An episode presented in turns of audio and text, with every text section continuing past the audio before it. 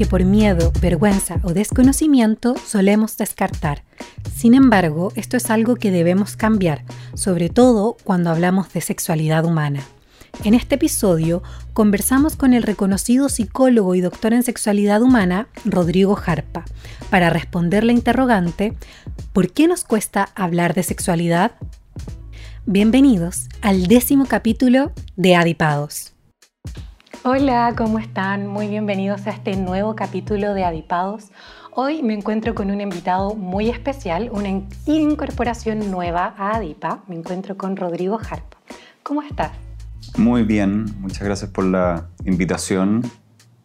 Y, un, gusto, un orgullo ser eh, esa incorporación nueva a Adipa. Sí, estamos creciendo muchísimo. Es parte de un nuevo diplomado. Así es. Pero hoy eh, eso no vamos a hablar de otra cosa, no es necesariamente el diplomado. Esta conversación quiere, tiene que ser más sencilla, más tranquila y para conocerlo un poquito más. De lo que vamos a hablar hoy es sobre sexualidad, de lo que usted es experto y por qué nos cuesta tanto hablar. ¿Por qué nos cuesta tanto hablar? Yo creo que nos cuesta cada vez menos hablar pero quizás también es curioso porque nos cuesta menos, pero seguimos hablando sin hablar de alguna forma, eh, en el sentido de que seguimos manteniendo conversaciones muy por la superficie o, de repente muy pegados en ciertos aspectos de la, sexualidad. Eh, es como que no sé, viéramos el mundo y, solamente tuviéramos un foco que nos permite ver eh, Perú. Y hablamos todo el día de Perú, Perú, Perú, oye, Perú, Perú, Perú. Y bueno, ¿y qué pasa con todo lo otro? Eh, pero creo que al menos estamos hablando de Perú de una forma distinta a como lo hacíamos antes, quizás con, menos culpa, con menos castigo, eh, aceptando integrando la diversidad. Entonces creo que vamos avanzando, pero quizás nos falta todavía como poder hablar de, todo el mundo, no solo de Perú. Un saludo a los amigos peruanos, por cierto. Para seguir y introducir este capítulo, vamos a ir con nuestra primera sección. Mapa Mental es un juego de respuestas rápidas. El entrevistado deberá responder en el menor tiempo posible. Las opciones son tres. Preguntas de alternativa, completar la frase y respuestas breves a jugar. Mi primera pregunta es, volviendo al pasado, si te preguntaran por qué estudiaste psicología, ¿qué dirías? Uy, es que yo soy pésimo para las respuestas cortitas y concretas, pero lo voy a intentar.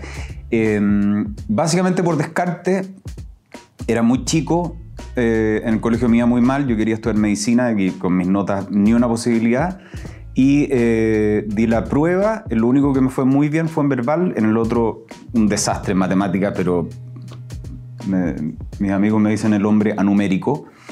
Eh, entonces era diciembre, me quería ir luego a vacaciones, psicología, psicología, sí, como relacionado con salud, de tener, parece que tiene alto ramo de biología, psicología. Si hoy no te dedicaras a lo que haces, ¿qué te gustaría hacer? Uy, qué buena pregunta. Eh, me costaría mucho porque esto que, quizás llegué de forma azarosa o por descarte, que es la psicología, me, apasiona y me fui enamorando y, todavía mantengo el, amor. Eh, pero respondiendo a tu pregunta, yo he pensado muchas veces tener algo parecido a DIPA, pero se adelantaron. Eh, entonces no me gustaría hacerles competencia. Eh, pero lo encuentro súper entretenido interesante porque también eh, eso genera eh, la posibilidad de seguir aprendiendo, entonces poder hacer cursos de temas específicos que me gusten a mí, que en parte lo hago, pero quizás dedicarme 100% a eso. y si no me dedicara a lo que me dedico y fuera millonario, me dedicaría a tener algo parecido a DIPA y a estudiar y a leer y aprender otros idiomas y a viajar y tomar caipiriña. Me parece. Ese último punto está interesante. Tres opciones y una respuesta. ¿Qué prefiere? ¿Radio, televisión u otra? Radio. Radio. La radio, eh, es que me gusta la radio, me entretiene la radio, tengo un programa en la radio, Eh, y la televisión me gustaba mucho antes, eh, pero todavía soy un, usuario de televisión, pero fundamentalmente para ver series o películas o documentales. No veo mucho tele abierta, no, no, no me hace bien, me encuentro. No, ¿Y cuál es la diferencia con la radio? O sea, que te guste tanto. Eh, bueno, quizás porque llevo tanto tiempo con, un programa en la radio, le he agarrado un cariño especial y siento que ese cariño en la gente que trabaja en radio como que es algo compartido, es, distinto, es otro ritmo eh, y también es muy distinto em, a nivel de relaciones, las relaciones que se generan en la radio, a mí también me, ha tocado estar en televisión, em, es mucho más cercano, más, más real, creo de alguna forma, el contacto, las relaciones, los vínculos que se generan ahí. ¿Y qué es lo que estás haciendo hoy en día en la radio? En la radio tengo un programa los días jueves con eh, mi compañera Lorena Capetillo. Radio FM2, la radio de los dos. Y el programa se llama Cómplice los dos. ¿Y cómo lo abordan? ¿De qué temáticas tratan? Fundamentalmente temáticas relacionadas con em, la sexualidad, con las relaciones de pareja y con temas eh, de salud mental en general, pero apunta fundamentalmente a la pareja y a la sexualidad. ¿Y tienen algún tipo de retroalimentación con los escuchas? Tenemos eh, a través de las redes sociales, eh, sí, fundamentalmente a través de las redes sociales y en general tenemos un, feedback positivo y, buena onda y hay gratitud también de la gente por los contenidos que, que compartimos, así que yo feliz. ¿Tú eres el encargado ahí de proponer pautas? Lo hacemos en, conjunto. Eh, claro, la, Lore siempre me, sugiere y, me encanta porque ella también es como súper estudiosa, matea y se le ocurren ideas súper buenas. Eh, pero claro, ella también está full en sus cosas, entonces de repente eh, al final como el que corta el queque termino siendo yo, pero, pero en el proceso es algo consensuado. Vamos con la siguiente pregunta. Eh, ¿Cuál es la consulta más común que te llegan a hacer los pacientes? La consulta más común es em, la baja de deseo en el contexto de parejas estables, monógamas o con intenciones de serlo, heterosexuales, con hijo, eh, que, puede que se quieran mucho, que se lleven bien, que son buenos amigos, pero se ha deserotizado el vínculo por uno o, los dos.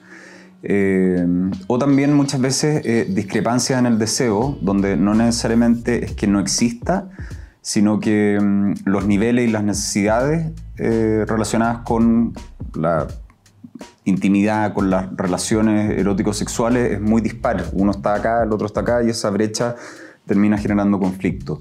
Eh, pero para aunar son las dificultades relacionadas con el deseo en el contexto de parejas estables que llevan un tiempo y que ya pasaron esa fase inicial que es más pasional y sexo arriba del la plato. ¿Y cuál es tu respuesta ante eso? Eh, no tengo una respuesta única. Está buena la pregunta. Eh, es que más que respuestas son, son preguntas. Y, las preguntas no, nos permiten ir buscando las respuestas en las personas con las que trabajamos. Bueno, en este caso eh, con, con, mis pacientes, con las parejas. Y, esas respuestas son mucho más útiles que, las respuestas que pueda dar uno. Eh, yo sé que mi respuesta está sonando muy de psicólogo, como que, que al final no responde nada, o que todo es, depende, todo es relativo. Pero es muy cierto em, desde la forma que yo eh, entiendo la terapia y, también varios colegas y varias colegas de ADIPA, y yo sé que, son parte de ADIPA, eh, en esta mirada más actual de, las relaciones de, ayuda, de, cómo, cómo se hace el trabajo terapéutico donde uno ya no es el, experto o el que está en la posición de superioridad y que dice qué es lo que la gente tiene que hacer o cómo tiene que vivir las vidas. Em, la, aproximación ahora es mucho más respetuosa de, la diversidad, entendiendo que hay miles de formas de, vivir la sexualidad, de vivir la vida, con todos los matices, con todas las aristas que implica. Em, entonces, en ese sentido es, hacernos responsables de eso y, incluso yo lo veo como una, falta de respeto realmente. Eh, o sea, sí, eh, me parece una falta de respeto el, asumir esa posición que yo, yo te voy a dar la respuesta, yo te voy a decir lo que tienes que hacer. Hay veces que obviamente los pacientes piden una sugerencia así como ya, pero, dime, ¿qué, ¿qué, me recomendáis tú? Y bueno, eso también hay que, aceptarlo y si eso es lo que, lo que ellos consideran que necesitan. Eh, pero en general las respuestas más valiosas son las que vienen de, ellos, de, de, su historia, de sus realidades, de sus recursos, de, de lo que a ellos les funciona. Esas eran mis preguntas rápidas y ahora quiero retomar algunas de tus respuestas. Y me imagino que me demoré mucho con las preguntas rápidas. No, estuvo, estuvo bien. Estuvo bien, ya. Estuvo bien. Quería retomar el punto de mm, cuando entraste a estudiar psicología, no estabas seguro, entonces quiero saber cómo fue entrar a ese mundo para ti, ese mundo de conocimiento.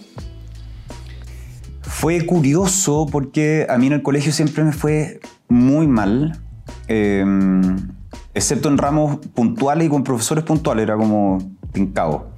Eh, entonces, claro, entré a psicología y me empezó a, a volver loco de, interés, de, lo encontraba demasiado entretenido estudiarlo, leer. Yo, con suerte, no sé, leía El Condorito y, y me empezó a ir bien. Y eso también fue raro, así como, ah, parece que no soy tan eh, y eso también obviamente que es un refuerzo y me, fui motivando cada vez más. Eh, entonces en ese sentido fue algo bastante especial y distinto que no lo, no lo había vivido hasta, hasta ese momento. Eh, y lo que sí recuerdo, y eso no, no, no, te podría dar una razón específica, yo lo he pensado y son muchas las, las razones que me llevaron a, a decidir eso, que ya en el primer semestre del primer año yo sabía que quería eh, estudiar y, trabajar en sexualidad. En un principio más enfocado en educación sexual, ese era como mi, norte. Y mm, me acuerdo uno de los primeros días de clase que fue el director de carrera, entonces nos preguntó, ¿qué quieren hacer cuando salgan o por qué estudiaron psicología? Eh, entonces yo dije, yo estudié psicología, bueno, o sea, ahí que no le dije que fue por descarte, eh, pero sí comenté que mi objetivo era ser sexólogo. Y todos se rieron y me miraron así como este bicho raro. Eh, porque claro, esto fue hace varios años atrás, entonces no era algo muy conocido, muy frecuente. Y, me mantuve ahí firme con mi compromiso de, eso que, a mí me interesaba y que sabía que de alguna forma podía eh, aportar a, había tanto por hacer, todavía hay tanto por hacer, pero claramente lo que se hiciera, eh, si era con, respeto, con cariño, con responsabilidad, iba, a ser un aporte, así que me mantuve fiel y, no me arrepiento. ¿Y cómo fue este camino de especialización? Em, yo terminé la, universidad y, eh, bueno, durante toda la, carrera yo trabajaba en distintas cosas, entonces fui ahí juntando mis ahorros y eh, yo tenía muy claro que quería terminar la universidad y me quería ir a, Barcelona a estudiar un posgrado en terapia sexual y de pareja. Y terminé la universidad, me fui a Barcelona.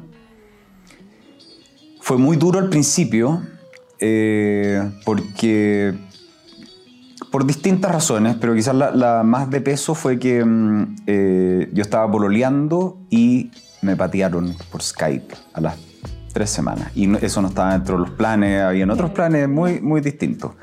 Eh, entonces, solo en Barcelona, voy a hacer una generalización, pero los catalanes al principio son difíciles de, de entrar pateado, sin pega, todavía no empezaban las clases. Fue duro. Eh, pero después se fue poniendo más blando. Y, nada, después al final, o sea, Raya para la Suma fue una, experiencia muy buena. Eh, después volví a Chile, entré a hacer una pasantía en, el Hospital Salvador. Eh, ahí también me formé en terapia conductual dialéctica y después no paré de estudiar en verdad eh, después hice el magíster, después eh, hice un doctorado en sexualidad en, San Francisco, eh, que era como intermitente. viajé varias veces y el resto del año estaba acá, también tenía que trabajar en la, en la tesis. pero también llegó un momento que, que mi mujer, con la que finalmente me casé, que fue la que me pateó cuando me fui a Barcelona, me dijo como ya, oye, chanta la moto demasiado estudio y, bueno, en verdad yo por mí seguiría estudiando toda la vida. Así que me he tomado algunas pausas, eh, aunque durante la pandemia ha vuelto ese impulso eh, de, ese afán de conocimiento, así que eh, he vuelto a hacer algunas formaciones y ahora específicamente estoy haciendo algo que es muy, muy interesante, que me tiene muy apasionado con, con lo que es y con lo que puede generar, que es, me estoy formando como, perdón por la si quería decirlo en inglés, pero es Psychedelic Assisted Therapy Provider. Eh, es como proveedor de terapia mm, asistida por psicodélico.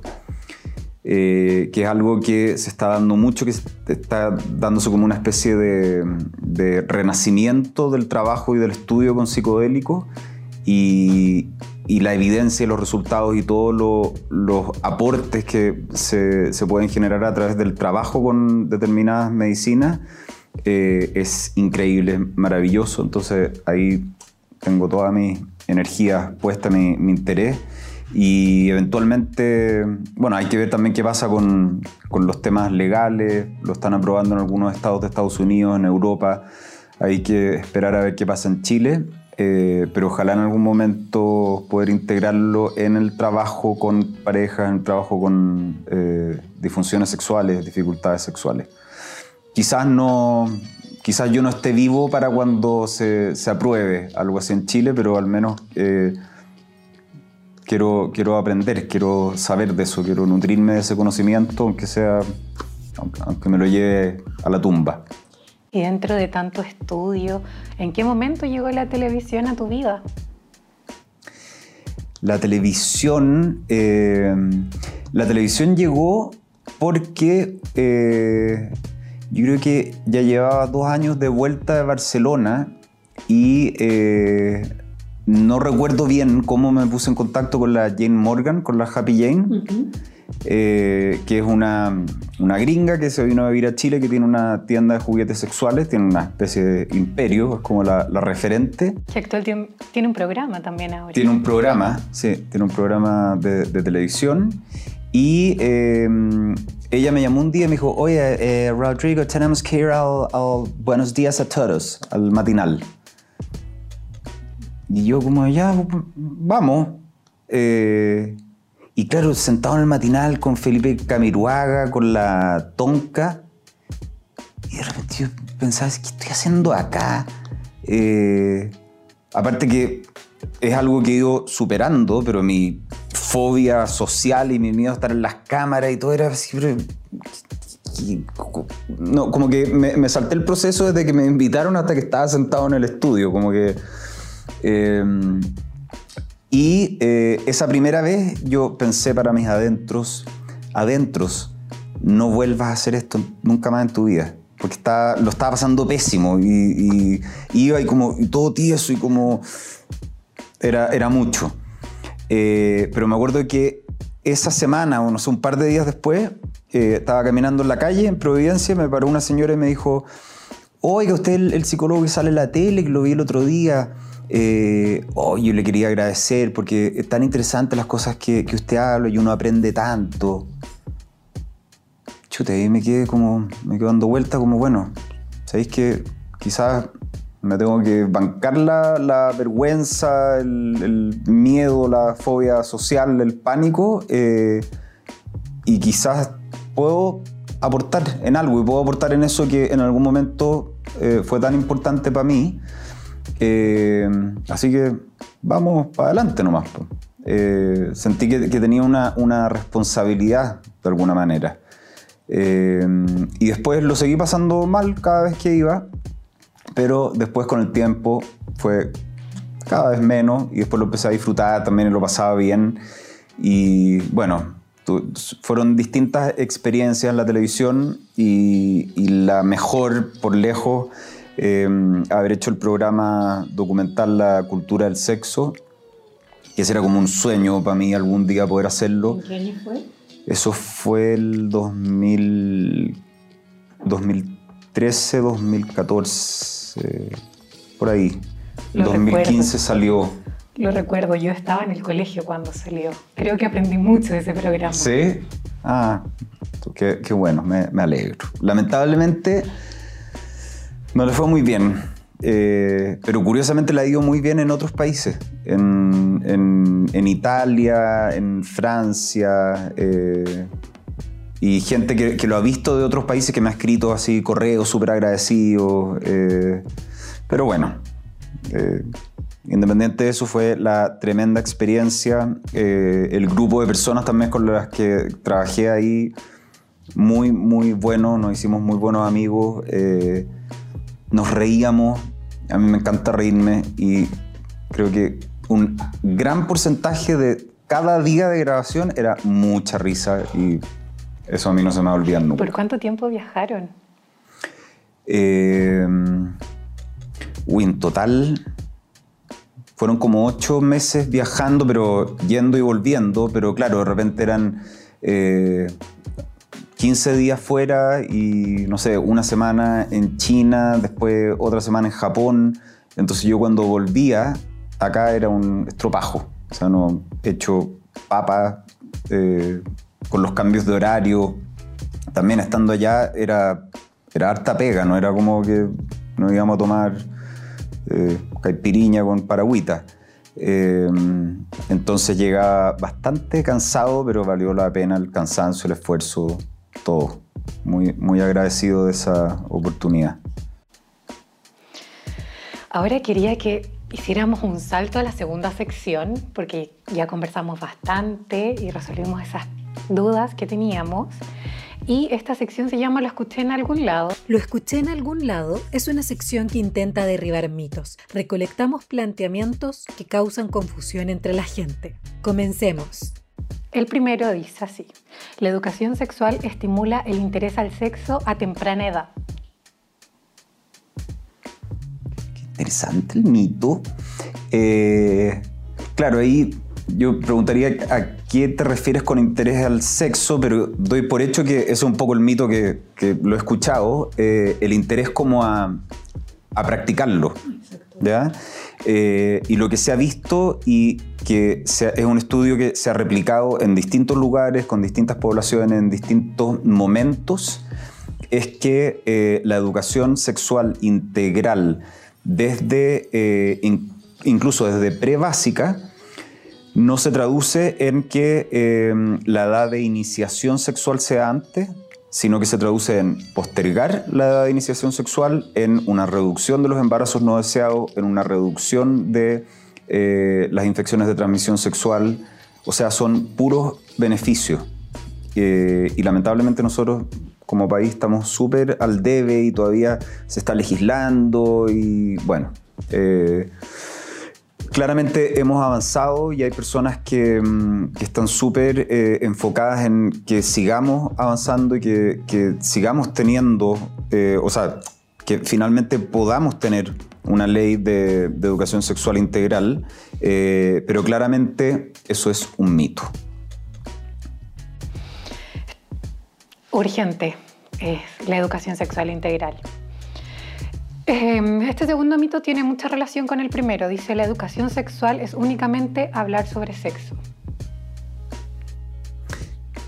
Ya, ahí yo, no sé, voy a dar por hecho también, un poco en base al, mito que he escuchado, que hablar de sexo es como hablar de prácticas sexuales o casi que a los cabros chicos les van a, no sé, enseñar a hacer el torniquete yugoslavo o el Kama Sutra. Em, pero no va por ahí. ¿Ya? Eh, cuando yo te decía la importancia y lo que se ha visto en otros países que tienen programas de educación sexual integral que comienzan en pre-básica, eh, la educación sexual es hablar de, emociones, es hablar de relaciones, es hablar de respeto, eh, es hablar de valores. hablar de prácticas o de partes del cuerpo, claro, quizás pueda ser parte de, la educación sexual, pero es un, punto. Mm, eh, la educación sexual no es que les enseña cómo tienen que practicar el sexo. Eh, y de nuevo, yo creo que eh, quizás ahí la invitación es a, informarse y ver qué es lo que nos dice la evidencia, qué es lo que, cuáles son los resultados de eh, los lugares, los países donde hay educación sexual integral, en qué se traduce. Y un poco en, base a eso también eh, ir tomando decisiones y ir eh, quizás fomentando y, trabajando en pro de, de, eso que es tan importante. De un 1 al 10, ¿cuánto crees que una persona, un chileno, sabe sobre sexualidad? Esta tiene que ser una respuesta corta. No, extensa. no está en la eh, pauta, pero lo pensé. Es que un chileno. Son varios chilenos. Eh, pero.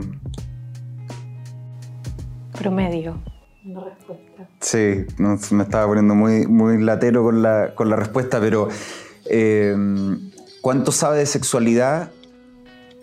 ¿De qué? de, la sexualidad. De nuevo, la, sexualidad es tan amplia eh, y muchas veces pensamos que la sexualidad es igual a, a prácticas sexuales o a lo que se hace con partes muy específicas del cuerpo.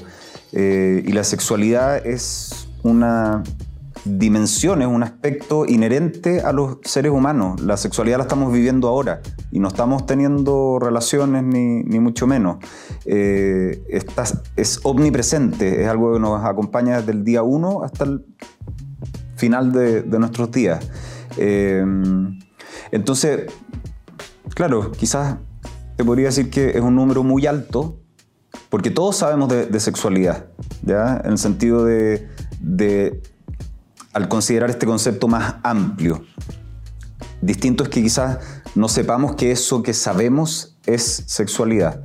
Eh, pero por otro lado, también puede ser que muy poco, en el sentido de que eh, todavía hay muchos mitos, hay muchas eh, creencias limitantes, hay muchos prejuicios, hay muchas ideas de de, cómo debiésemos ser, cómo debiésemos comportarnos, cómo debiésemos vivir nuestra sexualidad eh, basadas en modelos externos, ya sea, no sé, a través del porno, las películas o Hollywood o Disney. Eh, y yo creo que esa es una, falta de, de saber importante. Y hablando de mitos, ya que estamos en esta sección, para ti, ¿cuál es el mito que ¿Qué más te carga, por decirlo así?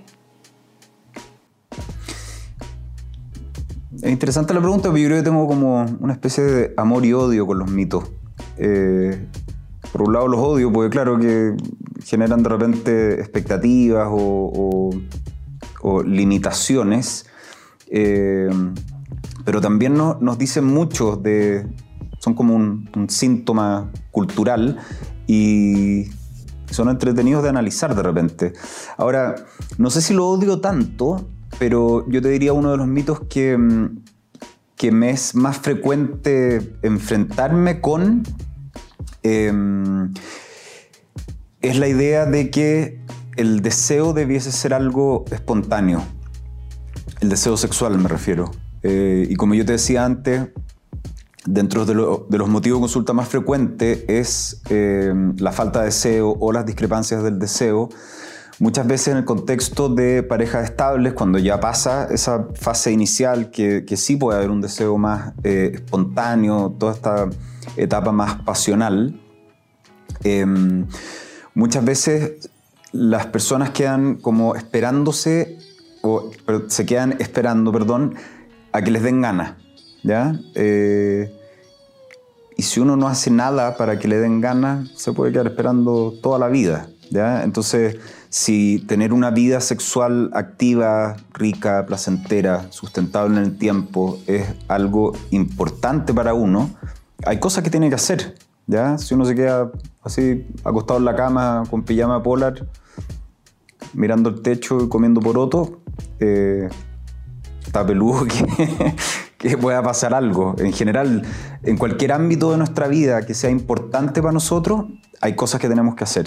Eh, y, específicamente en relación al deseo, eh, existe esta conceptualización de este deseo espontáneo, pero también existe el deseo reactivo, que es el deseo que aparece una vez que nosotros entramos en una experiencia que nos estimule.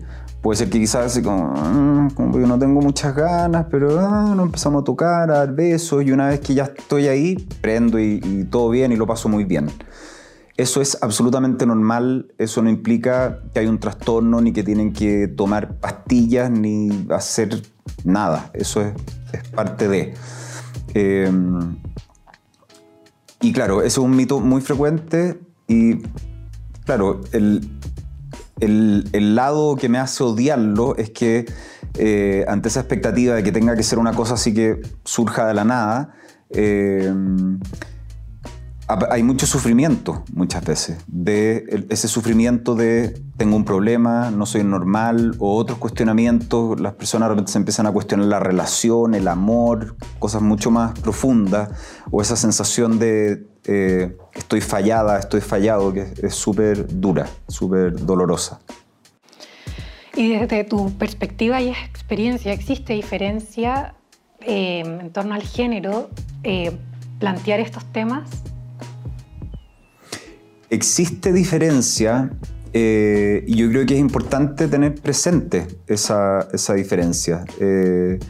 tener presente esa perspectiva y las diferencias, las discrepancias, los estereotipos, eh, lo que se espera de un género versus de otro, eh, el cómo se espera que viva, por ejemplo, cómo se espera que vivan la, la, sexualidad las mujeres versus cómo se espera que la vivan los hombres, las presiones distintas que hay hacia los hombres y hacia las mujeres en el ámbito sexual, eh, cómo las mujeres eh, se les exige tanto a nivel físico y que tienen que ser 90, 60, 90, no sé, esas medidas todavía quizás se me cayó el carnet, son como del año...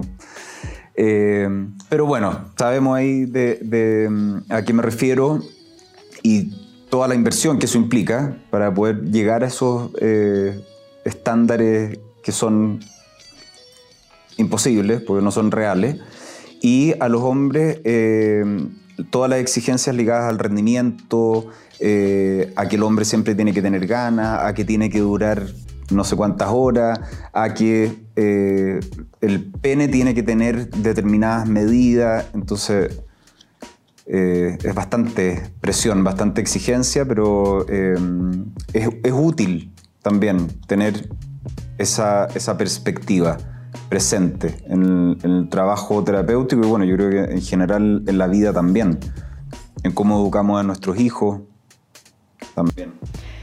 Eh, tomando ese último punto, ¿cómo educamos a nuestros hijos? Em,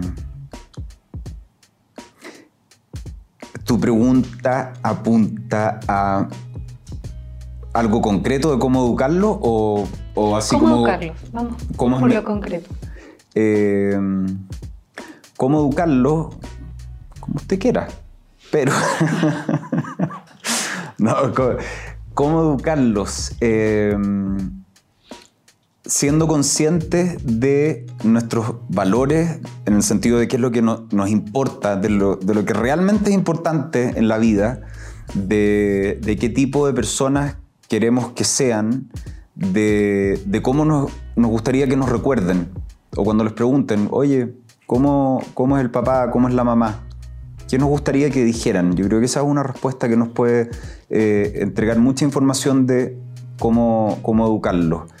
Y eh, tener súper claro que obviamente hay muchas conversaciones que podemos tener, hay, hay información que les podemos entregar, eh, pero el modelo, lo que hacemos, es mucho más fuerte que esa información, que esas conversaciones, eh, las conversaciones me refiero al contenido que exista en esas conversaciones, ¿ya? Eh, entonces también es importante que, como dice el, cliché de predicar con el ejemplo, es absolutamente cierto y, muchas veces se nos olvida. Y de repente pensamos, ah, ya, pero si no, no se da cuenta o no es tan importante, o una vez o dos veces, o, y vamos minimizando la importancia que tiene el ejemplo eh, y, todo lo que van aprendiendo a través de mirarnos y de ver qué es lo que nosotros hacemos.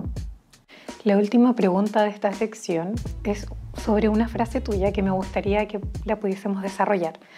Y es, la supuesta liberación sexual es una nueva esclavitud. ¿Yo dije eso? Sí. eh,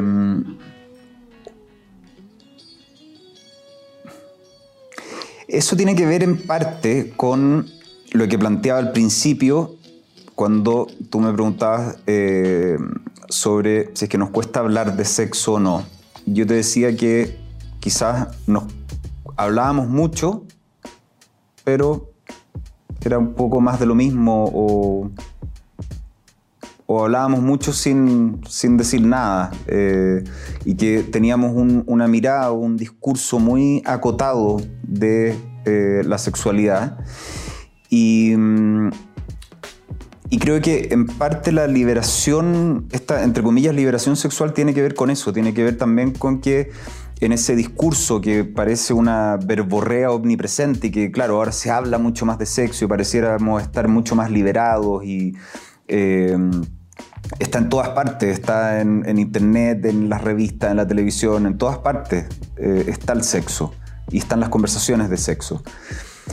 Y claro, quizás eso haría pensar que eh, estamos más liberados, pero muchas de esas conversaciones van repitiendo lo mismo, van repitiendo em, expectativas, van repitiendo y perpetuando estereotipos em, y, y formas impuestas de cómo debiésemos ser.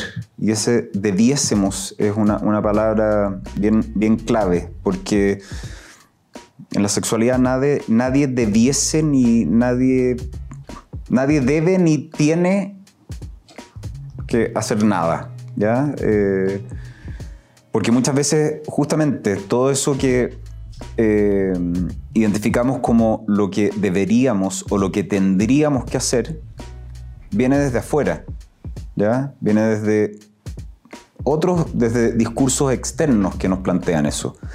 Entonces, la, quizás una liberación más real tiene que ver con empezar a buscar eso en, nosotros, eh, en, nuestra propia historia, contexto, necesidades, eh, realidad.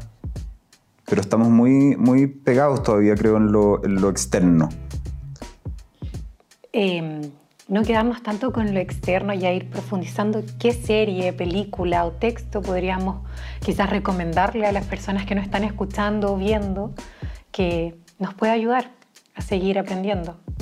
Radar Adipa es un espacio de reflexión final y recomendaciones. Compartimos contigo datos esenciales que no te puedes perder. Escucha con atención y anótalo ya. Uy. Eh hay un libro que se llama Me aburrí del sexo, de una persona que se llama Rodrigo Jarpa, muy buen amigo mío. Hay veces que no somos tan amigos, pero la mayor parte del tiempo somos amigos. Eh, ahí también profundizo mucho más en esta idea de, de como mirar con un poquito de recelo esta, entre comillas, liberación sexual. Y, también eh, habla mucho del deseo, eh, el deseo en general y el deseo específicamente también en el contexto de relaciones de pareja estables de mediano largo plazo. Eh, el sexo no es un acto natural y otros ensayos de Leonor Tiffer es una maravilla. Eh, el antimanual del sexo de Valeritazo, una maravilla.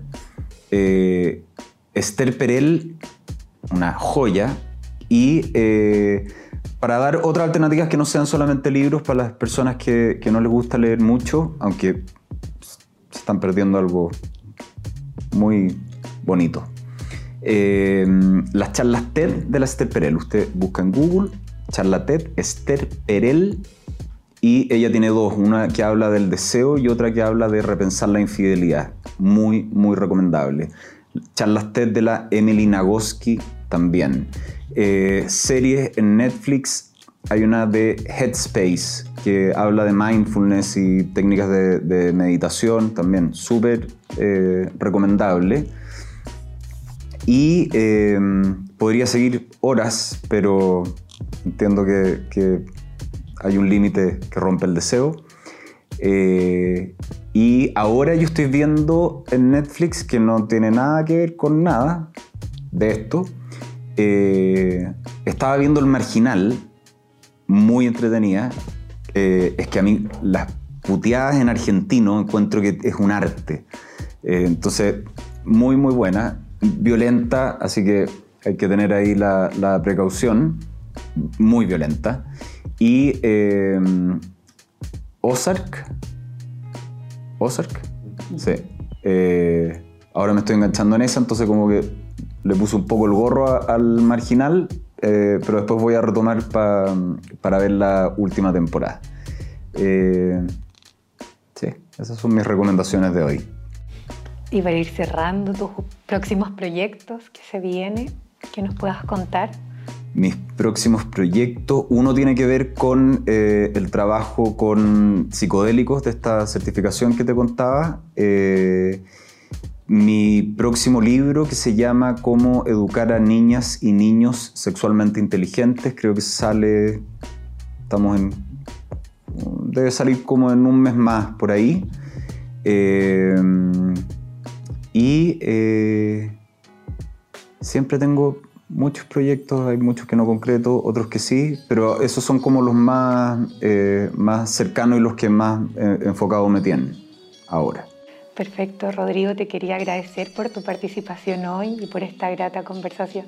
Súper, muchas gracias a ti y gracias a, Dipa también por la invitación. Y bueno, a todos ustedes nos pueden encontrar en Spotify y en YouTube y en nuestra página eh, adipa.cl slash adipados. Nos vemos. Recuerden que ustedes son parte de Adipados.